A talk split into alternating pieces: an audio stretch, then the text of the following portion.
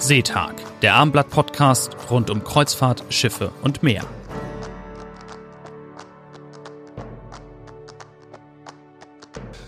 Herzlich willkommen zu Seetag, dem Podcast des Hamburger Abendblatts rund um Kreuzfahrten, Schiffe und Meer. Mein Name ist Edgar Sebastian Hasse. Und mein Name ist Georg Jonas Schulz. Heute geht es um den Neustart der Kreuzfahrtflotte in Hamburg nach einem längeren Lockdown. Hurtigruten ist schon an den Start gegangen von Hamburg aus und weitere Reedereien arbeiten an Konzepten. Wir begrüßen ganz herzlich an diesem Tag Wiebke Meyer, Vorsitzende der Geschäftsführung der TUI Cruises GmbH. Herzlich willkommen, Frau Meyer. Vielen Dank. Ja, wir sind heute zusammengekommen, weil sich abzeichnet, dass es tatsächlich so eine Art Neustart der Kreuzfahrt gibt, ab Hamburg zumindest. Genaues wissen wir natürlich noch nicht, aber Sie sind ja schon etwas länger dabei. Und was können Sie uns heute verraten dazu? Ja, wir stehen tatsächlich kurz davor, äh, hier in Hamburg wieder loszufahren, endlich nach Monaten ähm, des Stillstands, äh, wo unsere Schiffe äh, zwar in der Nordsee sind oder auf den Meeren verteilt waren, aber nur mit Crew geht es dann jetzt auch langsam mit Gästen wieder los. Wir haben dazu umfangreiche, nochmal erweiterte Hygiene- und Sicherheitskonzepte erarbeitet und werden ähm, hier in Hamburg starten zu Kurzreisen und mit weniger Passagieren, also mit weniger Auslastung, um all das, was wir auch hier in den letzten Monaten des Stillstands alle gelernt haben, dass es mit Abstand am besten geht und all das wird dann auch an Bord angewandt. Was heißt weniger Passagiere? Wir werden maximal 60 Prozent äh, Auslastung fahren. Das heißt, wir fangen hier in Hamburg an mit der Mein Schiff 2. Ähm, die hat ein Passagier, äh, eine Passagierkapazität von 2894 Passagieren im Normalbetrieb und wir fangen an mit 60 Prozent.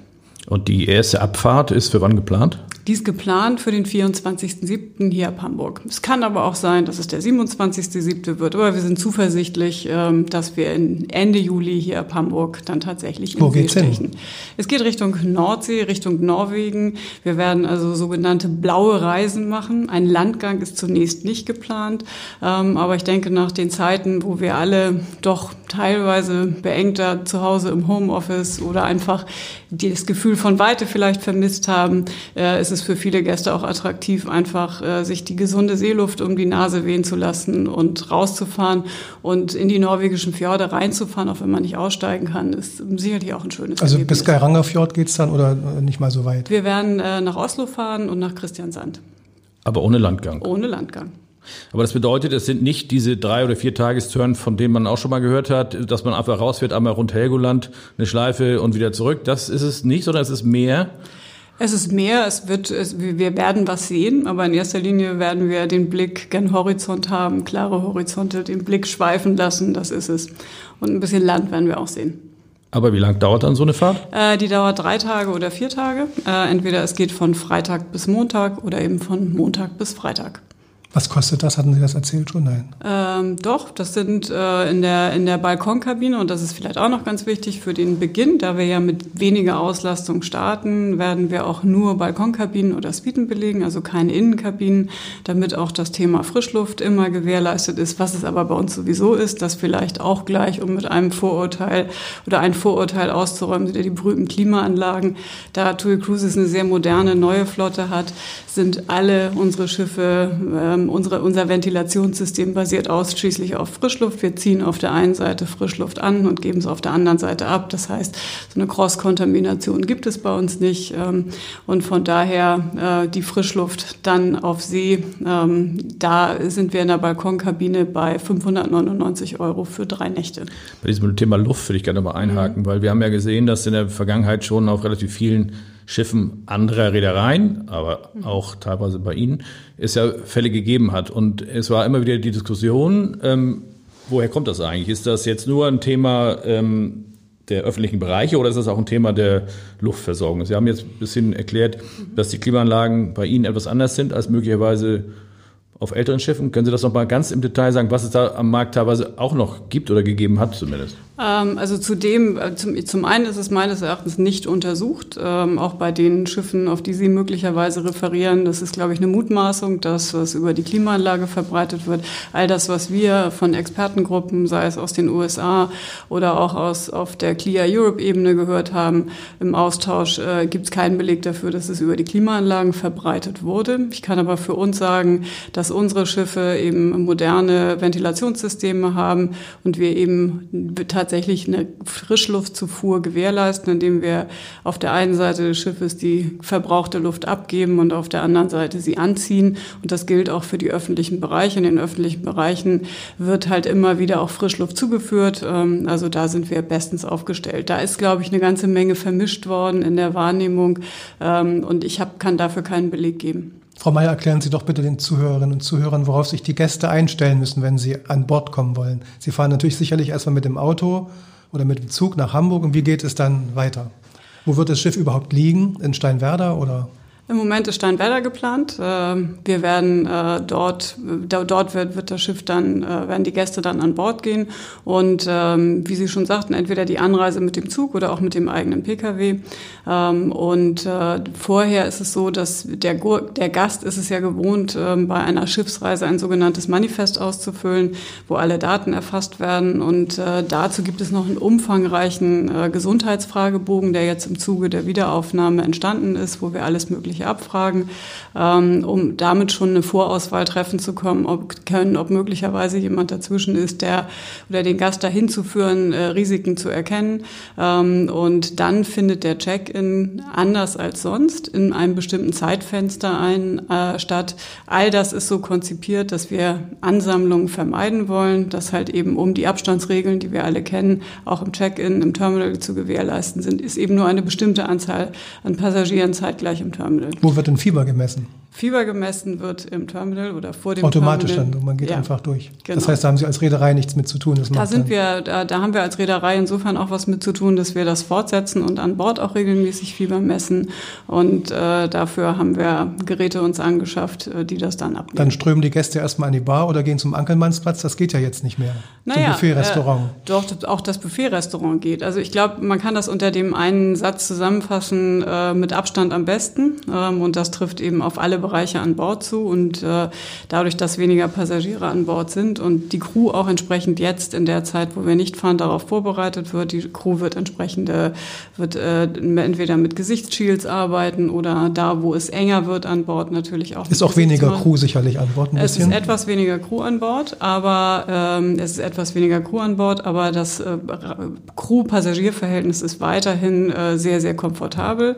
Es ist sogar so, dass ein bisschen mehr Crew an Bord ist als üblich, äh, weil weil wir einfach erhöhte Hygienestandards und Sicherheitsstandards einhalten müssen. Genau, Aber um Ihre Frage zu beantworten mit dem Buffet-Restaurant, auch das Buffet-Restaurant ist geöffnet ähm, und der Gast hat freie Platzwahl. Aber um zu vermeiden, dass es zu Schlangen kommt an den Buffets oder auch, dass alle Gäste äh, die äh, Servierlöffel oder ähnliches anfassen, ist es so, dass das eine Mischung ist zwischen, ich kann auswählen aus den Speisen am Buffet, aber das Auflegen der Speisen, das passiert durch die Crew. Insofern insofern. Das heißt also, man nimmt nicht selber am Buffet was? Nein, man ah, okay. nimmt nicht selber, sondern man bekommt am, am, am Buffet den Service. Auch Aber, den Käse? Auch den Käse. Aber Sie wissen ja, dass die, äh, dass es bei TUI Cruises, bei den, auf der Main Flotte wahnsinnig beliebt ist, eben äh, das Essen am Platz. Der Service am Platz ist ja mit einer unserer USPs. Äh, und äh, insofern haben wir im, Anke, im Atlantik, in unserem Atlantik-Restaurant jetzt noch mehr Platz. Die, die Tische entsprechend da, wo es ein bisschen enger war, noch weiter auseinandergezogen und das Ganze Braucht man da feste Essenszeiten bei Ihnen? Nein. Das ist wirklich, also das man kann kommen und gehen, wenn man, man will. Das heißt, es ist alles ein bisschen weiter auseinander. Aber es ist, es ist so, dass natürlich dafür auch mehr Crew, dass die Crew angehalten ist, ähm, die Gäste dann entsprechend zu den Schiffen zu leiten. Also das ist wie immer. An der Bar äh, ist es so, dass die Plätze an der Bar frei bleiben ähm, und eben auch die Crew. Im Grunde gibt es noch mehr Service. Man kann sagen, man hat mehr Platz und man hat noch mehr Service, denn die Crew äh, geleitet einen zum Platz. Auch da, um zu schauen, wenn zwei Paare zum Beispiel zusammenreisen, die können an einem Tisch sitzen oder in Gruppen Gruppen zusammenreisen, können an einem Tisch sitzen. Ähm, aber dieses Mal eben, ich gehe an die Bar und hole mir was, das geht nicht, sondern äh, die Crew, da unsere Servicekräfte kommen dann zu den Gästen, nehmen die Bestellung auf und servieren. Werden die Gäste sozusagen angehalten, selber dafür zu sorgen, dass sie gewisse Kontaktbeschränkungen nicht überschreiten oder äh, gibt es da ein Monitoring auch durch sie selbst? Beides. Also die Gäste, wir appellieren an die Gäste und ich glaube auch, dass das gut funktioniert. Ich glaube, wir alle, ähm, auch die wir uns hier in Hamburg oder wo auch immer in der Welt bewegen, haben in den letzten Wochen und Monaten gelernt, dass Abstand halten dazugehört, äh, dass man sich nicht irgendwo drängt ähm, und dass man eben auch da, wo es enger wird, dann halt tatsächlich auch äh, eine Mund-Nasen-Maske trägt. Äh, das ist bei uns auch so, dass überall da, wo wir den Mindestabstand von 1,50 nicht äh, gewährleisten können, das ist in den Korridoren äh, der Fall. Also wenn sich ein Gast bewegt von der Kabine zum Beispiel zum Restaurant, dann ist Mund-Nasenschutz zu tragen. Wenn man dann platziert ist, genauso wie es hier an Land im, im, Restaurant ist, ist es dann eben auch auf dem Schiff. Also da wird darauf geachtet. Wir weisen darauf hin. Die Kunden bekommen vorher bei Buchung auch einen umfangreichen Katalog dazu, was sich ändert, wo, all die, wo alle Bereiche an Bord ist. Es ist ja nicht nur die Kabine und nicht nur die Restaurants, sondern es ist auch das Fitnessstudio. Fitnessstudio gilt zwei bis drei Meter Abstand. Auch Sportkurse und Fitnesskurse finden statt.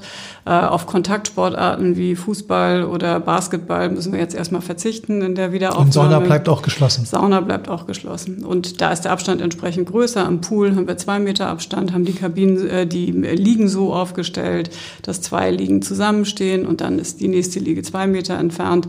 Also all das passiert gerade. Die Crew wird entsprechend trainiert und abgesehen davon, dass wir bei Buchung schon darauf hinweisen. Es ist also keine kein Überraschungspaket, was man bekommt, sondern man kann sich im Vorwege sehr, sehr gut informieren. Äh, wir sind aber der Meinung, dass das Thema Wohlfühlen trotzdem gewährleistet ist äh, und dass es das ist, was, was wir eben alle hier von Land auch kennen. Ähm Wahrscheinlich wird es auch für den Fahrstuhl noch irgendeine Regelung geben, dass nicht zu viele da reinrennen. Also genau. gibt es da eine Obergrenze für den Fahrstuhl? Äh, für die Ober Obergrenze für den Fahrstuhl sind vier Personen im Moment. Mhm. Jetzt sind diese Regeln ja bei Ihnen festgelegt, aber ich schätze mal, das ist alles mit der CLIA, also mit der mhm. Kreuzfahrtorganisation ein bisschen abgestimmt, dass möglicherweise auch bei anderen Reedereien das so ein Common Sense ist, wie man das macht. Ist das tatsächlich so oder sind Sie in Einzelpunkten abgewichen von Nein, also wir haben, äh, wir haben natürlich sind alle Reedereien, alle, äh, fast alle, auch fast alle deutschen Reedereien sind Mitglied der CLIA und insofern sind wir im Austausch äh, mit allen, äh, mit Kreuzfahrtreedereien auch aus, aus, aus der ganzen Welt und auch mit medizinischen Experten ähm, und haben aber dann, da ja äh, für jede Reederei wichtig ist, in welchem Land geht es wieder los, haben wir uns dann angeschaut und haben gesagt, was wollen wir für Deutschland anwenden ähm, oder welche äh, Beispiele oder welche, dann gibt es noch die weiteren Themen, das ist EU Healthy, äh, Healthy Gateways, äh, was die EU herausgibt für den, für den gesamten, für die gesamte Wiederaufnahme für, für, das, Transport, für das Transportwesen, wenn Sie so wollen. Da ist das Thema Schiff, äh, Schifffahrt auch großartig drin und, und sehr detailliert abgebildet. All das haben wir äh, uns angeschaut und haben gesagt, was, äh, was wollen wir davon adaptieren, was können wir, was können wir übernehmen und äh, haben entsprechend äh, unserer ohnehin sehr, sehr strengen äh, Sicherheits- und Hygienemaßnahmen ähm, die unsere eigenen Konzepte entwickelt, haben aber, ähm, und das zu Ihrem Stichwort, haben uns aber natürlich mit unseren Kollegen hier in Deutschland zusammengesetzt und haben gesagt, es macht Sinn, äh, Dinge gleichermaßen abzustimmen, denn ich glaube, es ist wichtig, dass man schaut, wo geht die Reise los los. Denn wenn Sie, Sie haben eine andere Situation und unser Konzept für die Wiederaufnahme ist eben darauf ausgerichtet, dass wir in Deutschland starten, wo wir eine geringe Fallzahl haben, wo wir auch Infektionsketten insgesamt im Land sehr, sehr gut verfolgen können und haben das entsprechend adaptiert. Natürlich gibt es Unterschiede, weil jedes Schiff ist ein bisschen anders und jede Reederei hat dann auch nochmal vielleicht Veränderungen. Bei einem kleineren Schiff haben sie andere Herausforderungen als bei einem größeren. Wenn sie mehr Buffet-Restaurants haben, ist es ein bisschen anders. Aber der, äh, gemeinsam haben wir uns tatsächlich auf einen Nenner geeinigt und haben dabei äh, zugrunde gelegt, was ist tatsächlich in den Ländern, wo die Reisen starten äh, und wohin sie auch wieder zurückgehen, was ist da äh, Gebot der Stunde, was soll umgesetzt werden. Und wir sind in vielen, vielen Dingen, und das ist uns auch bestätigt worden, ähm, im Austausch mit den Behörden, dass wir in, in, in allen Bereichen weit über das hinausgehen, was heute an Land ähm, das Gebot ist. Was, ja, was werden denn die Abfahrtshäfen sein? Nochmal, also Hamburg? Die, wir werden in Hamburg starten und Kiel, ähm, noch, oder? Kiel ist auch in Planung. Wie viele Reisen sind ab Hamburg geplant? Und auch ab Hamburg, das, wir fahren jetzt in dieser Lage, äh, wie es so schön heißt, im wahrsten Sinne des Wortes auf Sicht, aber wir äh, hoffen, dass wir bis Ende September hier mhm. ab Hamburg äh, in See stechen und wir beginnen mit Kurzreisen, um da zu testen, drei und vier Tage für die kurze Auszeit zwischendurch ein bisschen Seeluft wirklich mal äh, wieder sich den Kopf frei wehen lassen und das gute, das gute Wohlfühlprogramm genießen. Und die Auslaufhymne hören die Auslaufhymne hören, selbstverständlich. Du bist ein Kind das. der See. genau. Und die Welt liegt dir zu Füßen. Ja. Das wollen die Leute wieder hören. Absolut. Also das ist, äh, das begleitet uns in der Tat schon seit April, dass uns äh, Kunden und unsere äh, Stammgäste anschreiben und sagen, wann geht's dann endlich wieder los? Und wenn wir immer darauf verwiesen haben, wir würden ja gerne, aber wir haben keine Häfen, in die wir fahren können, dann kam tatsächlich dieser Vorschlag der sogenannten blauen Reisen, der Seereisen, vielfach von den Gästen. Sagt dann, lasst uns doch einfach ein bisschen rausfahren. Und dann werden wir das Ganze, werden wir die Reisen auch versuchen zu verlängern, um dann in den Wochenrhythmus zu kommen, um in einer Woche dann tatsächlich dann auch zum Geiranger Fjord zu fahren. Äh, und sollte es dann Möglichkeiten geben, dass in Norwegen sich die Häfen öffnen unter bestimmten Bedingungen, dann wird auch der Landgang wieder möglich sein. Aber auch das alles unter dem Gebot, ähm, dass es alles kontrolliert ist und dass man äh, Gruppen nicht mischt. Und von daher wird es dann eben, wird der Landgang dann nur möglich sein durch uns organisierte Ausflüge, wo dann auch wieder die Standards angewendet werden, Abstand zu wahren etc. pp. Jetzt stellt sich die Frage, was passiert eigentlich, wenn man so einen Hotspot wie Gütersloh hat in Deutschland und Sie haben eine Buchung aus Gütersloh. Wie wären Sie damit umgegangen? Äh, damit gehen wir um. Also zum einen ist das ein Thema, was uns zu Beginn der äh, Corona-Krise ähm, im Februar schon begleitet hat, dass wir äh, uns äh, wir einen sehr großen, Präven sehr umfassenden Präventionsplan hatten und natürlich immer geschaut haben in, in unseren Manifestdaten, wo kommen Passagiere her. Wir haben das ja auch immer wieder erweitert ähm, und dass äh, Passagiere, die bei uns an Bord gehen wollten und zuvor eine China-Reise gebucht hatten oder aus China zurückkamen, die haben wir dann auch vom, vom äh, Borden ausgeschlossen, haben die selbstverständlich vorher informiert, dass die Reise nicht möglich ist. Später kam dann Italien dazu und äh, dieser äh, bestens äh, etablierte Prozess gilt jetzt auch für Gütersloh und da ist für uns maßgeblich all das, was das Robert Koch Institut ähm, als sogenannten Hotspot angibt oder als Gebiet, was äh, höherer Gefährdung auslädt. Diese Passagiere würden wir dann oder diese Gäste würden wir dann anrufen und sagen, es geht leider nicht oder sie müssen negativen äh, Test beibringen. Wenn Sie jetzt die Buchen äh, öffnen für den 24. oder 27. Mhm. Ähm, Juli. Das ist, äh, muss man sich das vorstellen, Sie haben ein einziges Schiff, eine mhm. Abfahrt jetzt äh, erstmal geöffnet oder haben Sie wirklich einen Plan, den man schon jetzt Ende Juli sehen kann, von drei, vier, fünf verschiedenen Abfahrten, verschiedenen Kategorien? Also wir werden, äh, werden ab Hamburg äh, mit vier, werden vier Fahrten erstmal veröffentlichen und hoffen, dass wir es dann immer sukzessive weiter öffnen können. Haben Sie eine gewisse Marktforschung betrieben? Also mal gefragt, also Sie müssen sicher was erwarten von, von potenziellen Passagieren. Also glauben Sie, dass Sie das leicht, mittel oder schwer vollkriegen? Ich glaube, dass wir dadurch, dass wir, wenn Sie das so in Relation setzen, wir fangen jetzt mit einem Schiff an und mit ähm, rund äh, 1700 Passagieren. Ähm, das ist, äh, wir haben sonst haben wir eine Kapazität von 17.800 ähm, und deswegen glauben wir, dass wir aufgrund der großen ähm, der großen Beliebtheit unserer Reisen bei den Stammkästen, dass wir das äh, gut verkaufen werden. Was wird denn die Gäste an Bord erwarten, also an Bord leben? Wird es also Theateraufführungen geben? Das ist ja auch dann begrenzt. Äh, gibt es kleinere Vorträge oder andere ja, all das. Also es gibt äh, Theater wird es geben, allerdings alles das so ein bisschen unter dem Motto klein, aber fein, weil auch da ist äh, schon die Begrenzung, dass wir keine keine großes Ensemble auf die Bühne stellen können, weil wir dann die Abstandsregeln nicht gewährleisten können. Die ersten Reihen bleiben frei im Theater und ansonsten bleiben auch rund um den Passagier Sitzplätze frei. Ähm, also wieder all das, was wir auch von von hier kennen. Ähm, und entsprechend werden die Programme ein bisschen anders aussehen und ähm, werden mehr Einzelprotagonisten, Einzelkünstler Künstler auf der Bühne haben statt, statt große Ensembles.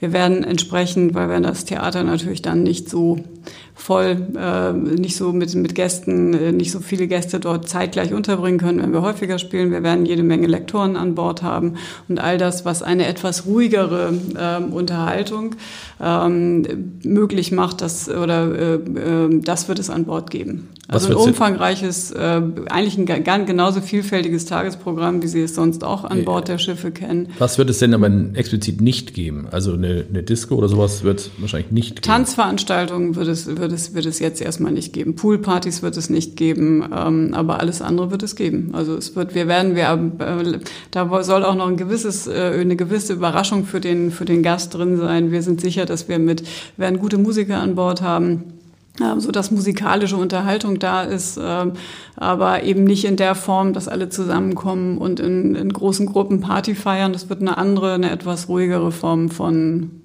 Kreuzfahrt. Wie schwierig war denn das eigentlich jetzt, das vorzubereiten, also auf so einen Termin hin? Ich meine, ab wann haben Sie entschieden, wir sehen das Zeitfenster Ende Juli und riskieren das rauszufahren? Ich meine, das ist ja ein relativ dynamischer Prozess. Ähm, also wie sind Sie damit umgegangen in den letzten Wochen? Auch wir sind, wir waren ja ähm, eigentlich tatsächlich seit, seit Ende Februar in einem Krisenmodus. Ähm, da waren die Schiffe noch äh, mit Passagieren und Crew in der ganzen Welt verteilt.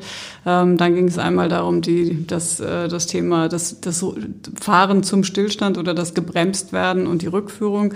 Ähm, und jetzt geht es um die Wiederaufnahme. Wir haben direkt äh, während der ersten Phase hatten wir schon äh, uns medizinische Experten an die Seite geholt, um zu, um zu schauen, da wie können wir gewährleisten, dass wir an Bord ähm, möglichst schnell ähm, äh, Erfahrung oder dass wir an, an, an Bord möglichst schnell Gewissheit haben, wenn es, wenn es Themen gibt oder ähnliches.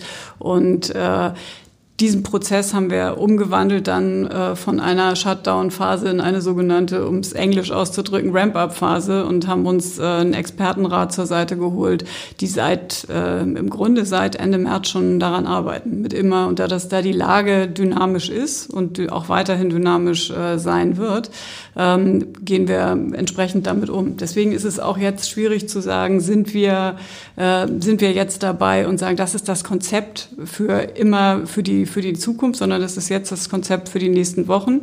Und äh, das wird angepasst entsprechend dem, äh, was die Lage uns im Land hier bietet und auch wie es dann auch mit weiteren Häfen ist. Natürlich wollen wir irgendwann dazu zurück und auch ähm, das Kreuzfahrterlebnis wieder mit mehr Landgängen möglich machen. Hat TUI Cruises eigentlich die Möglichkeiten der medizinischen Betreuung an Bord noch weiter optimiert? Wir haben äh, ohnehin haben wir ja ein Bordhospital, ähm, wo zwei deutsche Ärzte und, und Nurses äh, permanent im Einsatz sind. Wir haben auch, und das wird äh, der Kreuzfahrt, äh, der erfahrene Kreuzfahrtgast wird das wissen, der hat den Begriff schon mal gehört. Mittlerweile ist das hier auch im Alltag bei uns angekommen. Wir haben auch einen sogenannten Sanitation Officer schon ähm, von Anfang an bei uns auf, äh, auf den Schiffen. Das hat jetzt nichts mit der äh, Covid-19-Pandemie zu tun. Und wir haben uns aber jetzt noch mal auch das Bordhospital nochmal aufgerüstet. Wir konnten auch schon im, im Februar, März äh, PCR-Tests auf äh, Covid-19 durchführen, die in einer Stunde ein Ergebnis liefern, ähm, um danach weitere äh, Maßnahmen einzuleiten. Wir haben die gesamten, äh, die gesamten Prozesse überarbeitet und wir haben äh, das medizinische Personal auch nochmal aufgestockt. Wir haben jetzt auch einen sogenannten äh, Infection Control Officer, der nochmal dazu da ist, möglichst schnell, es geht ja darum, und das kann wir auch, Sie erwähnten das, äh, wir hatten ja Fälle an Bord, komme ich gleich nochmal drauf, um möglichst schnell festzustellen, wo ist ein Fall, diesen Fall dann zu isolieren. Und äh, wir haben bewiesen, äh, dass eine Infektion an Bord nicht zu einer Masseninfektion führen muss, dass wenn es die Präventions- und Hygienepläne gibt, ähm, dass man das gut handeln kann. Das haben wir gemacht. Zudem haben wir, ähm, und auch da werden wir immer all das, was es an Neuerungen gibt, auch was es an, das geht ja Hand in Hand, da gibt natürlich auch das Thema Desinfektion, was an Bord verstärkt wurde und das wird auch für die Wiederaufnahme so bleiben, dass wir nochmal stärker Oberflächen desinfizieren, wenn die Gäste ausgecheckt haben äh, werden die kompletten Kabinen desinfiziert und so weiter. Also all das, was, was möglich ist, äh, werden wir auf höchstem Standard durchführen. Ähm, und dann haben wir natürlich auch gewährleistet, dass sollte es dann tatsächlich zu einem, einem Fall kommen an Bord. Äh, ich erwähnte vorhin auch schon die Temperaturmessung, die machen wir bei Gästen und bei Crew. Und vielleicht auch nochmal ganz wichtig, unsere Crew, die an Bord die Gäste versorgt, ist äh, komplett negativ getestet. Ähm, die werden, wenn sie nicht Wann schon und wie oft? Äh, die meisten äh, Crewmitglieder, ein Großteil der Crewmitglieder ist noch auf den Schiffen. Die sind zum Teil mehrfach getestet, werden, bevor die ersten Gäste an Bord gehen, aber komplett äh, sich ausschließlich auf dem Schiff unter sich bewegen. Das heißt, da gibt also ein bisschen Modell Fußball-Bundesliga oder wie? Genau, wenn Sie so wollen, ja. Da kenne ich mich zwar weniger aus, aber ich nehme nehm mal an, dass das so ist. Ähm, und dann, wenn jetzt Crew, die jetzt aus äh, zum Teil ja aus ihren Heimatländern wieder nach Deutschland fliegt, dann werden die im Heimatland einen negativen PCR-Test einmal zeigen müssen, werden dann nochmal getestet, bevor sie an Bord gehen. Und wenn sie dann negativ getestet an Bord gehen, verbleiben sie in der Kabine in Isolation. Wie lange? Äh, 14 Tage. Oh, in der Kabine? Dann, das klingt ja ein bisschen... Ja, in der Kabine ist nicht so, dass sie gar nicht... Das Schiff ist ja noch, noch sind keine Gäste da. Und insofern ist es nicht so, dass sie komplett in der Kabine verharren müssen, sondern sich in einem, äh, in einem für sich, äh, in einer Art Isolation bewegen können. Sind das dann die Gästekabinen, die Sie sind, auch mit nutzen? Sind auch im Moment sind, ist es auch, sind es auch die Gästekabinen. Sie haben, ja, Sie haben ja auch gesagt, dass, dass Sie für die Passagiere jetzt mhm. eigentlich nur die Außenkabinen oder Balkonkabinen frei genau. geben. Bedeutet das, dass auch von der Crew, die ja manchmal unter Deck doch relativ beengt arbeitet, dass die teilweise in die Innenkabinen hoch kann oder nicht? Äh, wir haben die, zum einen ist es weniger Crew, insofern wird deutlich mehr Crew in Einzelkabinen untergebracht sein. Ähm, die Crew wird aber überwiegend im Crewbereich untergebracht werden. So sollte es nötig sein, ähm, werden auch Gästekabinen für weil, die Crew Weil Crew ist ja, wenn man ehrlich ist, ist ja Crewbereich der neuralgische Punkt und nicht unbedingt der Gästebereich. Wenn ein Gast kommt, äh, ist wahrscheinlich äh, nach vier Tagen wieder weg und wird keine lange Infektionskette auslösen können. Insofern ist ja dieser Punkt, dass Sie sagen, ja. Sie halten den Genau. Sie versuchen also einen Eintrag des Virus bei der Crew absolut zu vermeiden, indem sie Correct. ständig testen. Das ist ja der neuralgische Punkt überhaupt. Ähm, Schafft man das, ist die Frage natürlich. Ne? Also äh, kann, kann es passieren, dass doch mal einer, was weiß ich, ein bisschen Butcher geht an Land? Äh nee, das kann im Moment nicht gehen, dass es keine Landgänge gibt. Ähm, aber äh, es ist, es, auszuschließen ist es ja nie, weil ja auch Gäste an Bord kommen und insofern kann es rein theoretisch dazu kommen. Aber um Ihre Frage vielleicht noch zuerst zunächst zu beantworten, was wir neben dem Infection Control Officer noch haben, ist, dass wir natürlich auch die Prozesse gewährleistet haben, sollte es dazu kommen, egal ob beim Gast oder bei der Crew, ist das Thema Früherkennung natürlich wahnsinnig wichtig.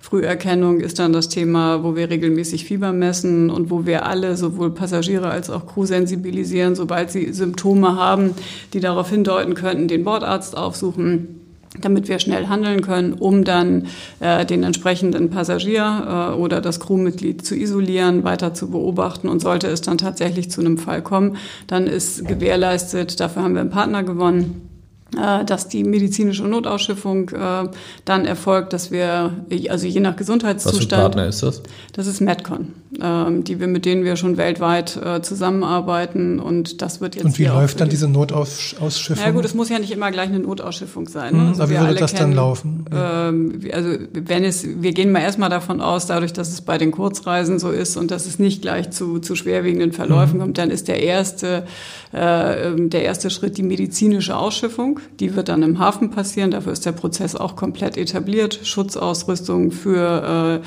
die, für die Mitarbeiter des Hospitals und dann halt auch in der gesamten Prozesskette von der Abholung am Schiff äh, durch einen Krankenwagen und Verbringung, je nachdem, was angezeigt ist, entweder in häusliche Quarantäne, das ist dann wieder das, was das Robert-Koch-Institut ähm, rät und oder das Bundesland entsprechend, je nachdem, wo der, wo der Passagier herkommt. Sollte eine Unterbringung im Krankenhaus sein, wird es dann dahin gehen und die Kontakt Kontaktgruppen oder die Kontaktpersonen dieses Passagiers werden auch ermittelt, sodass dann all das, was wir kennen, ähm, auch da angewandt wird. Ähm, aber zu Ihrer Frage, was machen wir mit der Crew? Selbstverständlich ist die Crew ähm, wird jetzt gerade schon geschult und auch schon ist schon länger in dem Schulungsprozess. Wie sind, äh, wie verhalten Sie sich an Bord? Wie achten Sie auf sich selber, wenn es dazu kommt, dass es äh, das Unwohlsein da ist, weil Früherkennung und entsprechende Isolation, das haben wir eben auch auf der Mein Schiff 3 erfahren, wo wir der Meinung waren, wir hatten eine komplett negativ getestete Crew an Bord äh, die sich ausschließlich in Quarantäne befand, wo es dann äh, doch zu Infektionen kam, wo wir aber festgestellt haben, dass unser Plan funktioniert hat, dass es eben nicht zu einer Masseninfektion kommen muss. Aber der Eintrag selber, der war ja, hat ja stattgefunden. Und haben Sie das hinterher erklären können, wie das passiert ist? Weil äh, wurden ja zwei Crews, glaube ich, zusammengelegt auf dem Schiff. Ja, aber auch diese Crews hatten keinen Landgang. Die waren alle nach all dem, was wir wussten, die waren alle mindestens äh, 14 Tage, länger als 14 Tage auf ihren Schiffen ohne Gäste. Und alle Crews hatten auf keinem Schiff von TUI Cruises äh, mehr Landgang und insofern haben und wenn es wir keine Möwe war und niemand an Land gekommen ist, dann so, muss eine Infektionskette muss es, still muss sich es eine haben. stille Infektionskette gewesen sein, weil die Crew keinerlei Symptome gezeigt hat. Und, Also in, den äh, in den sozialen Netzwerken hieß es, einer sei einkaufen gewesen auf den Kanaren. Aber Ja, das ist aber das, das können wir, das können wir belegen, dass de- dem nicht so ist, weil tatsächlich auch die Kanarischen Inseln haben kein Crewmitglied von einem Kreuzfahrtschiff an Land gelassen. Also das ist schlichtweg eine, eine Fehlinformation. Ähm, aber stille Infektionen kann es geben, offensichtlich. Ähm, das waren alles milde äh, Verläufe, beziehungsweise sind eben häufig der, das, was wir dann an Genau, Bord die werden ja wahrscheinlich kein Fieber gezeigt haben. Das, Genau. das ist aber auch eine Hinterfragung der Maßnahme jetzt. Also wenn man jetzt sagt, wir Klar. messen Fieber, ist Ähm, ja nicht nur Fiebermessen, sondern Fiebermessen ist ein Bestandteil. Der andere Bestandteil ist, und Fiebermessen ist an der Stelle auch ein, auch ein Stück weit ein psychologisches Thema, um zu sagen, ich sensibilisiere sowohl die Gäste als auch die Crew, ich achte auf mich. Und Unwohlsein und letztendlich jede Form von Früherkennung einer, einer Infektionskrankheit, das muss ja nicht Covid-19 sein, ist hilfreich, das tatsächlich früh zu erkennen. Und die Auseinandersetzung damit, äh, ich, ich habe vielleicht erhöhte Temperatur, ich lasse das mal checken, äh, wird schon deutlich helfen. Ähm, auch da haben wir, äh, verlassen wir uns auf die, auf die Meinung unserer Experten. Ähm, und ansonsten im Crewbereich mh, ist es so, dass wir unsere Crew ja maximal in Doppelkabinen unterbringen. Ähm, und dadurch, dass weniger Crew an Bord ist, ist auch im Crewbereich deutlich mehr, mehr Möglichkeit, ähm, sich in Anführungsstrichen aus dem Weg zu gehen und auch die, äh, alles, all das anzuwenden, was Abstand halten angeht und ähnliches. aus welchen Ländern äh, kommt die Crew denn jetzt überwiegend? Philippinen oder auch Indien? Also auf den Philippinen weiß ich, das kenne ich das Infektionsgeschehen aktuell nicht so, aber aus Indien hört man ja abenteuerliche Geschichten. Aus Indien äh, kommt die Crew im Moment nicht. Aber theoretisch käme eine, aber Naja, das wir- schließen Sie jetzt aus. Oder wie? Wir, das, ist, das haben wir ja in der Hand. Das können wir ja jetzt ausschließen. Also, und wir sind jetzt für die ersten beiden Schiffe, die wir äh, wieder in Dienst stellen, haben wir auch noch Crew auf den Schiffen, weil das ist ja die äh, äh, traurige äh, Entwicklung gewesen, dass wir, obwohl wir sehr viel ähm, investiert haben, die Crew nach Möglichkeit schnell nach Hause zu fliegen, nachdem der Lockdown dann Mitte März durch die weltweite Reisewarnung ähm, existent war, ist es uns ja schlicht nicht gelungen, trotz größter Bemühungen die Crew nach Hause zu fliegen, weil alle Heimatländer gesagt haben, wir nehmen niemanden mehr auf, ähm, egal wo er herkommt und wie er herkommt. das heißt, es Und, gibt Crewmitglieder, die sind vielleicht seit Januar an Bord schon. Ähm, ich. Gibt es ja.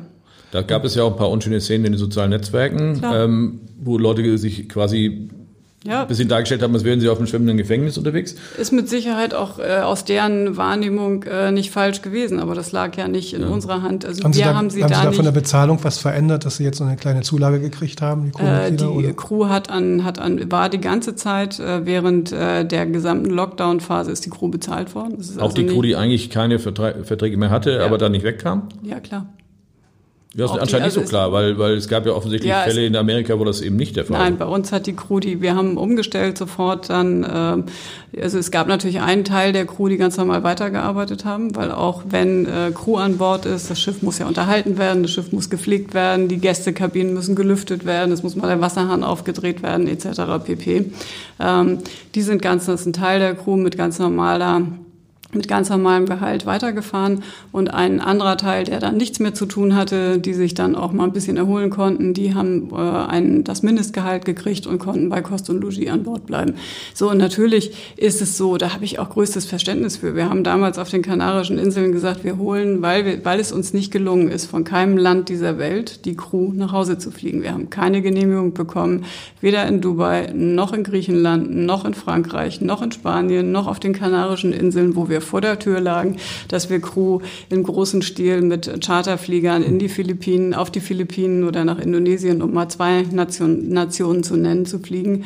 Und äh, haben dann in sehr, sehr guter Zusammenarbeit mit den deutschen Behörden ähm, Prozesse entwickelt, äh, dass wir Möglichkeiten haben, trotz dieses weltweit, dieses weltweiten Stillstands äh, äh, Repatriierungsflüge zu organisieren. Und so haben wir dann gesagt, holen wir die Crew mit einem auf einem Schiff zusammen und fahren nach Cuxhaven Und auf diesem Schiff waren dann 2900 Crewmembers, selbstverständlich überwiegend in Gästekabinen in dem Fall untergebracht. So, und die waren alle glücklich und hofften, äh, so waren die Flüge ja auch von uns gebucht, dass sie in den nächsten drei bis sieben Tagen nach Hause fliegen können. So, dann kommt man in Cuxhaven an, äh, ein Teil der Crew ist nach Hause geflogen und äh, dann haben sich Crewmembers gemeldet und haben gesagt, sie haben Symptome, ja, dann haben wir dann getestet und dann hatten wir insgesamt von den 2900 hatten wir dann tatsächlich neun positive positiv getestete Fälle. Aber wie gesagt, äh, das ist für so. Und die so sind jetzt alle wieder genesen, also ist jetzt alle wieder niemand genesen, zu Tode gekommen. Auch, es ist niemand zu Tode gekommen. Es waren, waren tatsächlich sehr milde Verläufe.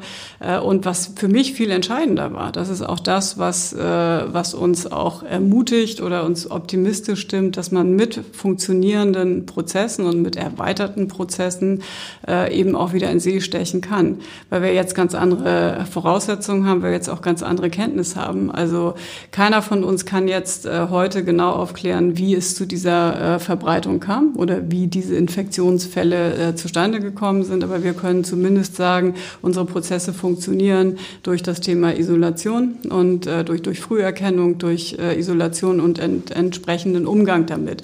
Ähm, aber das Thema natürlich äh, und Nicaragua, die ähm, Crewmitglieder, die, die auch in den sozialen Netzwerken zu sehen waren und gesagt haben, ähm, wir wollen nach Hause, wir fühlen uns hier kaserniert, wir äh, dürfen hier nicht raus, wir liegen hier auf dem Schiff, größtes Verständnis. Aber das war äh, weder unser Interesse, noch konnten wir ihnen helfen. Und wir haben hier in Hamburg eine, ich habe immer scherzhaft, äh, mit Humor geht ja dann auch alles besser, auch Krisensituationen gesagt, wir haben eine eigene Konsularabteilung in Hamburg eingerichtet, äh, die nichts anderes gemacht haben, als mit den Botschaften der Zielländer, mit dem Auswärtigen Amt zu verhandeln, kriegen wir Crew nach Hause. Und für Nicaragua gibt es es bis heute keine Genehmigung, dass dort ihre Landsleute wieder landen können. Und insofern ist das ein Prozess, den wollte keiner, den hat auch so einen Prozess, hat auch, glaube ich, niemand es hat, glaube ich, auch niemand für möglich gehalten, äh, dass es, dass es eine solche Entwicklung gibt.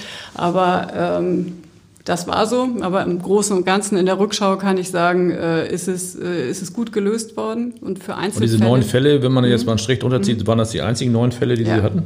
Das waren die einzigen neun Fälle. Und wir haben zwischendrin, auch auf allen Schiffen, dadurch, dass wir Testmöglichkeiten hatten, haben wir immer wieder Passagiere, aber auch Crew getestet und hatten keine Fälle. Jetzt stellt sich ja die Frage, wo sind eigentlich aktuell alle Schiffe? Es sind äh, ein Schiff ähm, ist, äh, liegt vor den Kanarischen Inseln, das ist die Mein Schiff Herz. Und die anderen Schiffe sind in der deutschen Bucht und warten auf Einsatz. Und dümpeln mit mehr oder weniger Crew. Genau. Mit, äh, mit reduzierter Crew und wir fangen jetzt langsam an, die Crew äh, wieder äh, entsprechend die Crewzahl wieder hochzufahren, äh, die Prozesse zu trainieren, dass es dann wieder. Aber das heißt wirklich, kann. also die liegen jetzt in der, seit wann liegen die in der deutschen Bucht? Unterschiedlich, je nachdem. Manche seit Ende April fahren natürlich. Aber das heißt, so lange sind dann auch, ist da auch niemand von Bord gegangen? Doch, die sind immer wieder, es gibt immer mal wieder Anläufe, technische Anläufe. Äh, bis jetzt waren es aber dann eher, sind nur die Crewmitglieder an Land gegangen, die dann auch nach Hause geflogen sind. Und wenn Sie jetzt, sag ich mal, neuen Proviant und so weiter äh, holen müssen, wo wird das denn eigentlich passieren? Hamburg oder woanders? Äh, das entweder in Bremerhaven oder in Hamburg. Wie ist denn die Situation an Land in den Abteilungen in Hamburg mhm. und in mhm. Berlin gibt es da nach wie vor in einigen Bereichen Kurzarbeit. Ja, die gibt es nach wie vor. In welchen. Bereichen ist das? Ach, es gibt in, gibt in nahezu allen Bereichen, ja klar, überall. Es gibt in nahezu allen Bereichen, außer in den Bereichen äh, Customer Service, also Geschäftsführung da, arbeitet 100.000 Prozent. Ja, weniger ist es nicht geworden, nee. ähm, aber auch wir üben Gehaltsverzicht. Also auch das ist selbstverständlich. Wir, mein Kollege Frank Kuhlmann und ich äh, sind äh, zwar nicht in Kurzarbeit, äh, aber äh, wir üben Gehaltsverzicht. Das ist das, was man jetzt tun kann. Sie, Sie verzichten grundsätzlich auf das Gehalt? Nein, das ist nicht ja ganz. Nee, aber äh, wir bekommen auch entsprechend weniger weniger, ähm, aber Kurzarbeit ist für uns halt kein Mittel der mhm. Wahl. Also, aber natürlich ist es, ist es das. Sie müssen sich das so vorstellen, das war ja auch oder ist überall zu lesen. Wir sind aus ähm, äh, ja, aus voller Fahrt sind wir gestoppt worden ähm, und statt äh, Umsätze zu generieren, äh, war es so, dass wir eben weiterhin äh, Kosten produzieren, Kosten haben und insofern ist es natürlich und auch natürlich Bereiche da sind, die von jetzt auf gleich nichts mehr zu tun hatten. Keine Schiffsoperation äh, sind diverse Bereiche, ähm, wo es, es ist wunderschön, um ein Beispiel zu nennen, tolle Landausflüge zu planen, aber wenn es keine gibt, ähm, fällt da auch nichts an. Und äh, insofern sind so die Bereiche die in den die in, in der Gastkommunikation, weil wir ja um 132 Reisen absagen mussten seit März. 132. 132. Mit wie vielen Passagieren über den Daumen? Äh, über einen dicken Daumen mit 2600 Passagieren jetzt mal gemittelt. Ähm, mhm. Da können Sie sich vorstellen, wie viele Vorgänge angefasst werden müssen, wie viele Kunden informiert werden müssen. Ähm, und dann haben wir unseren Kunden angeboten, entweder äh, eine Rückzahlung zu nehmen oder einen Reisegutschein zu nehmen, beziehungsweise umzubuchen auf eine neue Reise mit einem entsprechenden Nachlass. Und das sind Prozesse, die natürlich ähm, oder einfach eine Vielzahl von Vorgängen, die abgearbeitet werden will in dem Bereich. Ist keine Aber jene, die gerne, gerne eine Rückzahlung hätten, die warten teilweise, glaube ich, immer noch auf ihr Geld. Ne? Es ist nicht auszuschließen, dass einzig, einige noch warten. Ähm, wir sind aber, ich habe mir gestern gerade den Stand angeschaut, äh, wir sind, und das ist nicht, äh, das ist der Tatsache geschuldet, dass es halt einfach ein wahnsinniger Aufwand ist, ähm, all das, äh, all das in kürzester Zeit auch entsprechend auf den Weg zu bringen. Und dann gibt es auch noch eine Komponente, dass je nach Zahlart, ohne das jetzt hier ins Detail auszuführen, je nach Zahlart, wenn, es, wenn die Zahlung mit Kreditkarte erfolgt ist, als es länger als sechs Monate zurück ist, müssen wir wiederum eine Bankverbindung vom Gast erfragen und, und, und. Aber der Teufel steckt da im Detail, aber wir sind. Aber Sie können dran. schon versprechen, dass die Leute, die das Geld zurückhaben wollen, jeder, der das Geld zurückhaben möchte, bekommt es zurück. Und ein Großteil aller derer Reisen, die wir abgesagt haben, hatte schon. Und wir sind jetzt, glaube ich, bei ungefähr sechs Wochen, roundabout sechs Wochen, wo wir äh, die ist die, äh, wenn die Absage, Reiseabsage sechs Wochen zurück ist, dann äh, ist, findet da jetzt ungefähr die Auszahlung nun, statt. Nun, nun, sagen Sie ja, reisen jetzt nicht gleich für ein ganzes äh, Jahr oder für ein halbes Jahr ab, sondern weil das natürlich auch zur Folge hat, dass Sie dann sofort auch erstatten müssten. Ähm, wie weit naja, haben Sie? Wobei, wobei da reden wir in Anführungsstrichen, und ich will das jetzt nicht kleinreden, da reden wir jetzt nur noch über Anzahlung. Ne? Also es ist ja so, ja. dass es äh, und das. Aber das, es sind ja auch 20 Prozent oder sowas. Ne? Ja, klar. Ähm, wie weit haben Sie denn jetzt offiziell abgesagt? Wir haben abgesagt bis äh, Ende August. Aber wenn jetzt jemand, sage ich mal, im September eine Mittelmeerkreuzfahrt gebucht mhm. haben sollte, ist das überhaupt realistisch, darüber nachzudenken, ja, dass es so etwas geben kann? Doch, auch da. Es ist ja so, wie, wie gesagt, es ist ein, ein Phasenkonzept, was wir gerade haben. Wir fangen hier in Deutschland an äh, und hoffen, dass wir dann im September oder vielleicht sogar schon im August die ersten Mittelmeerkreuzfahrten wieder machen können. Von wo? Ähm, das ist im Moment noch ähm, in Abstimmung. Aber es gibt ja, sag ich mal, die Länder handhaben das ja sehr unterschiedlich. Mhm. Also ich habe gestern einen Fernsehbericht gesehen, ähm, da hieß es Dubrovnik, könnte man heute schon anlaufen, wenn man wollte. Es kommt bloß keiner. Äh, Palma de Mallorca hingegen ist sehr restriktiv, mhm. die möchten eigentlich nicht. Ähm, wie ist da sozusagen die Erfahrung mit den einzelnen Ländern im Moment? Ja, sehr unterschiedlich. Also äh, Dubrovnik äh, ist, ist, ist tatsächlich, sagt sie, Schiffe können kommen. Es gibt auch weitere Häfen, die sagen, Schiffe können kommen. Ähm, teilweise sagt dann allerdings auch das Land, äh, in dem der Hafen sich befindet. Aber wir haben noch eine, äh, eine nationale Reise äh, oder haben noch na, unsere nationalen Reiserichtlinien sind noch nicht so weit, äh, dass wir Passagiere, egal zu welcher Art von Tourismus, ins Land holen wollen. Äh, also da sind diverse Hürden zu nehmen, aber da sind wir, wir als TUI Cruises, äh, natürlich auch in Abstimmung mit, mit unserem Mutterhaus aus Hannover, aber auch über die CLIA äh, in Kontakt mit allen Häfen und äh, hoffen, dass wir eben bald starten können. Relativ wahrscheinlich wird Griechenland sein. Ähm, da sind wir schon in sehr, sehr konkreten Abstimmungen. Wäre ein Routing denkbar, Abfahrt und Ankunft in Hamburg und es geht um das westliche Europa ins Mittelmeer und dann wieder zurück? Oder dass man groß Denkbar ist grundsätzlich Landgänge alle, hätte? Denkbar ist grundsätzlich alles, ähm, aber letztendlich ähm, ist das, was ich schon eingangs sagte, wir müssen oder wir können im Moment tatsächlich nur auf Sicht fahren. Wir haben intensive, äh, intensive Gespräche mit allen möglichen Behörden. Wir haben unser äh, Hygiene- und Sicherheitskonzept um fast 92 Seiten. Das ist natürlich eben auch dieser phasenweise wieder, die phasenweise Wiederaufnahme von Kurzreisen über längere Reisen, wie geht man mit Landgängen um, das im Grunde alles einmal abgebildet, ähm, was man auf einer Kreuzfahrt erleben kann. Und dann wird das, ähm, erfolgt das in Abstimmung. Und das, was sinnhaft ist, was eine schöne Reise für den Gast ermöglicht, was auch für uns dann ermöglicht, ein, ein, äh, eine Anreise auch zu gewährleisten, sei es mit dem Flugzeug. Da haben wir uns auch schon entschieden, sollten wir das in Kombination machen, Kreuzfahrt und Flüge wieder zu kombinieren. Mit TUI Fly oder wer dann der Partner? Ähm, mit TUI Fly könnte einer der Partner sein, recht wahrscheinlich. Aber wir würden eben äh, dann auch sagen, wir nehmen, machen die Fluganreise nur mit unseren eigens äh, dafür gecharterten Flugzeugen, damit wir eben dieses Thema gesamtheitlich. Das wäre wahrscheinlich auch klüger im Moment, ja. denn wenn man mal guckt, was zum Beispiel nur die, allein die Lufthansa so treibt äh, mit Umbuchungen und Streichungen und so, das ist schon abenteuerlich abenteuerlich teilweise. Äh, wenn man da nicht die Hand drauf hat, glaube ich, kann das sehr ja, böse enden. Einmal das, also um auch zu gewährleisten, dass die Passagiere dann rechtzeitig zur Abfahrt am Hafen sind, aber auch um natürlich all das, was wir dann an Bord äh, umsetzen, um äh, da auch äh, das schon von Beginn der Reise möglich zu machen. Ähm, nun ist ja TUI Cruises ein Joint Venture äh, von TUI und von Royal Caribbean und ähm, die schöne Reederei Hapag-Lloyd Cruises, ähm, die bisher zu 100 Prozent im Besitz von TUI ist oder war, soll ja aufgehen äh, bei TUI Cruises. Also das heißt, man möchte die Hälfte der Anteile an Caribbean abgeben und das Ganze würde dann mehr oder weniger verschmelzen. Wie ist denn da eigentlich der Stand und wie ist Ihre Rolle dabei?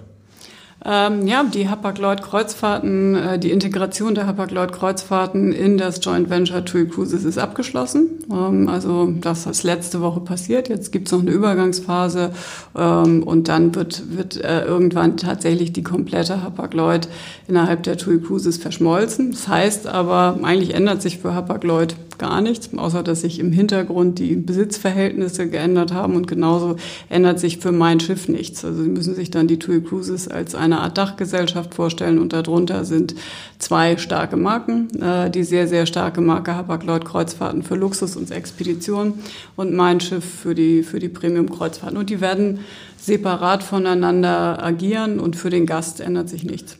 Sind Sie denn dann der Chef von Herrn Poja oder sind Sie da eine Doppelspitze? Nein, das machen wir gemeinsam. Machen Sie gemeinsam. Was wird denn aus der Mein Schiff Herz eigentlich werden? Die Mein Schiff Herz bleibt, äh, bleibt bei TUI Cruises äh, in der Flotte. Wie Hat geplant. man so gelesen, dass die aufgegeben wird oder ist das auch wieder äh, falsch? Nee, aber es ist bekannt ist ja, das haben wir glaube ich auch letztes Jahr schon kommuniziert, ähm, dass wir die äh, Mein Schiff Herz irgendwann an die äh, TUI-Tochter Marella Cruises nach England geben. Und äh, da steht nur das genaue Datum noch nicht fest, aber das mhm. wird passieren. Und im Moment ähm, ist sie halt noch vor den Kanarischen Inseln und wird irgendwann auch wieder für TUI Cruises in Dienst gestellt Als oder wieder, wieder losfahren. Ja, vielleicht auch das. Wie sind Sie eigentlich so persönlich ähm, durch diese Corona-Phase gekommen mit dem Lockdown? Also jetzt mal von, von der Arbeit ein bisschen weg. Ähm, also nicht nur weg, mhm. natürlich ist das ja auch sehr äh, bestimmend. Aber was, was hat das mit Ihnen gemacht? Ja, das hat tatsächlich war äh, der Lockdown für mich sehr, sehr von, von sehr, sehr viel Arbeit dominiert, äh, weswegen ich links und rechts gar nicht so wahnsinnig viel äh, wahrgenommen habe zunächst, ähm, außer natürlich, dass wir alle äh, oder wie wahrscheinlich alle damit konfrontiert waren, wie gehen wir damit um. Es war dann das Thema, äh, dass wir sehr schnell neben dem die erste Zeit war tatsächlich komplett davon geprägt und da kann ich auch nur dem gesamten TUI Cruises Team und den äh, vielen guten Geistern von, von Mein Schiff nochmal herzlich Danke sagen, dass wir da wirklich so eine tolle Teamarbeit hatten und die ersten Wochen eben dann nur damit beschäftigt waren, ähm, Zunächst Passagiere, die wir dann auch ähm, alle sehr schnell äh, gesund und sicher nach Hause gebracht haben in dem Lockdown, übrigens ohne Mithilfe oder äh, zumindest nicht mit äh, irgendwie Flügen des Auswärtigen Amtes, sondern das haben alle Reiseveranstalter selbst gemacht. Ähm, das war die erste Zeit. Dann ging es ging ganz, ganz stark darum, wie kriegen wir äh, das Thema, wie kriegen wir unsere Crew möglichst sicher nach Hause. Äh, und da war nicht, da blieb ehrlich gesagt nicht so viel Zeit. Ähm, und in der Zeit war ich auch ähm, eine der wenigen mit dem Krisen Krisenstab, ähm, die regelmäßig ins Büro gegangen sind. Aber wir waren da ohnehin schon eine häusliche Gemeinschaft, kann man fast sagen, ähm, sodass Abstandshalten und ähnliches dann möglich war und wir uns alle kaum woanders hin bewegt haben. Dann war das nächste Thema, wo wir sehr schnell, das war dann auch so Mitte, Ende März, wo wir nach dem Lockdown dann gesagt haben, jetzt stehen wir nahezu still. Ähm, wie gehen wir damit um? Dann war schon die Sorge da, auch für die, für die Kolleginnen und Kollegen äh, Kurzarbeit einzuführen und, und all diese Themen. Ähm, und auch das Unternehmen, und das war So waren eine der positiven Effekte, äh, die die Corona-Krise gebracht hat, dass wir sehr schnell in der Lage waren, auf Mobile Office umzustellen. All die Dinge, die man sonst in Meetings äh, und in, in Projektgruppen immer anstrebt, die aus welchen Gründen auch immer nicht gingen, die gingen dann plötzlich. Äh, und das war toll. Es war auch toll zu sehen, wie das funktioniert hat, dass die Teams sehr gut zusammenarbeiten können konnten, ohne die permanente Präsenz am Standort. Und ähm, ja, das Privatleben Leben oder das Leben außerhalb äh, der Firma war dann plötzlich sehr, sehr, sehr viel ruhiger, weil so die sonstigen Kontakte halt fehlten. Also es war dann tatsächlich Arbeiten äh, und zu Hause ein bisschen Sport machen, das, was man mhm. alleine machen kann, eben nirgendwo mehr hingehen. Ähm, und ja, und bei uns war es so, dass wir, glaube ich, anfänglich alle ähm, positiver waren, weil keiner geahnt hat, dass es so ein, eine, eine lange Phase wird.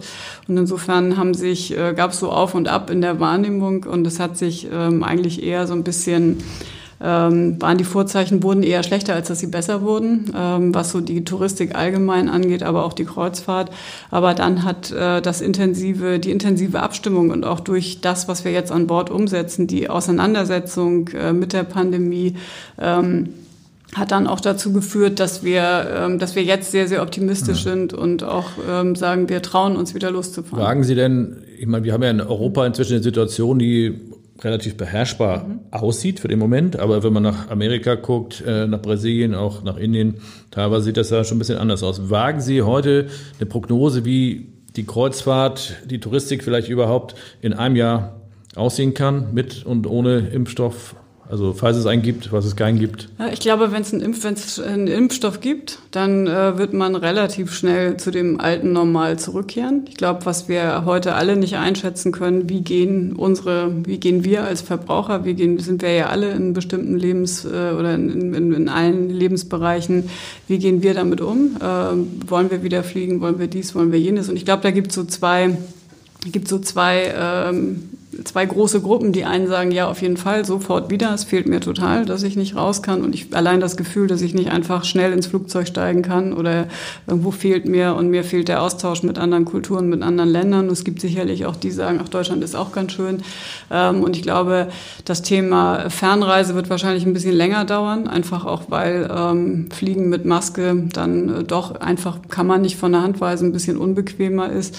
Äh, und all diese Themen, ich glaube, wenn äh, der Impfstoff nicht schnell gefunden wird, wird es wahrscheinlich ein bisschen länger dauern und es wird eine Abwägung sein, die jeder Einzelne für sich treffen muss, welchen, welches Risiko äh, gehe ich ein, auch wenn es vielleicht nur ein vermeintlich ist, aber welches, ich will ja mit einem guten Gefühl reisen und welches will ich haben. Und für uns auf den Schiffen ähm, glaube ich, dass wir bis zum bis, bis dem da, äh, dass es uns auch Chancen bietet, das Thema Kreuzfahrt nochmal anders zu definieren. Und wir merken jetzt ja schon, ähm, Sie erwähnten Dubrovnik als Beispiel, äh, Dubrovnik, die im letzten Jahr gesagt haben, wir wollen keine Kreuzfahrer, sagen jetzt bitte kommt alle möglichst schnell wieder. Ähm, so die Unworte des letzten Jahres, so wie Overtourism, die sind plötzlich Geschichte. Aber ich glaube, das bietet uns als Branche auch nochmal die Chance, den, ähm, den geordneten oder den organisierten Tourismus anders zu gestalten. Und das, was uns die Digitalisierung jetzt in, in sehr schneller Form uns allen bietet, eben dieses Thema nicht alle zeitgleich an einem Ort, dass das so der Durchbruch ist, ähm, dass das für jeden normaler wird. Ähm, auch sich möglicherweise auf dem Schiff dann mit seinem Smartphone zu bewegen und die Reservierung zu machen, wenn ich zum Sport will oder ähnliches äh, oder auch den entsprechenden Ausflug zu buchen. Also ich glaube, da sind auch jede Menge Chancen drin und ähm, das ist vielleicht auch mit weniger das weniger manchmal mehr ist, ist, glaube ich, etwas, was äh, für alle nicht von der Hand zu weisen ist. Und ich glaube, da hat die Kreuzfahrt äh, noch, noch große Chancen, auch die Kombination an Bord, äh, das Bordleben so zu gestalten, dass man vielleicht noch was lernt und das kombiniert mit dem, was, was sonst die Haupttreiber waren. Da eine wird letzte, sicherlich eine Veränderung geben. Eine letzte Frage würde ich vielleicht noch stellen. Glauben Sie denn, dass alle relevanten Player das überleben, diese Situation, oder dass es da noch zu der Marktbereinigung kommt? Äh, was sind relevante Player? Also Gut, ich sage erst mal, vielleicht nicht irgendwie eine winzig Reederei mit einem 30 Jahre alten Schiff, die meine ich vielleicht nicht, aber alle, die so Also ich glaube, ich, ich will das mal, zu Wettbewerbern kann ich mich sowieso nicht äußern ähm, ähm, oder Mitstreitern, wenn Sie so wollen, aber ich glaube, dass die, die Kreuzfahrt, ähm, insbesondere die Kreuz, die Reedereien, die ähm, in den letzten Jahren investiert haben in moderne Flotte, in, in neue Schiffe, ähm, dies auch jetzt sehr viel schneller als in vielen anderen Bereichen ähm, auch so Hygienekonzepte und Sicherheitskonzepte umsetzen können, ähm, dass die auch die Möglichkeiten haben, äh, sich, der, äh, sich der neuen Lage, so es dann die behördlichen Genehmigungen gibt, dass wir wieder fahren dürfen, dann auch flexibel sind äh, und dass es dann gute Chancen gibt, ähm, das auch sehr, sehr schnell wieder an den Erfolg anzuschließen. Dann bleibt uns jetzt im Moment eigentlich nur Danke zu sagen und äh, alles Gute für den Restart zu wünschen, dass da auch nichts schief geht. Und in diesem Sinne, Ahoi. Ahoi. Vielen Dank.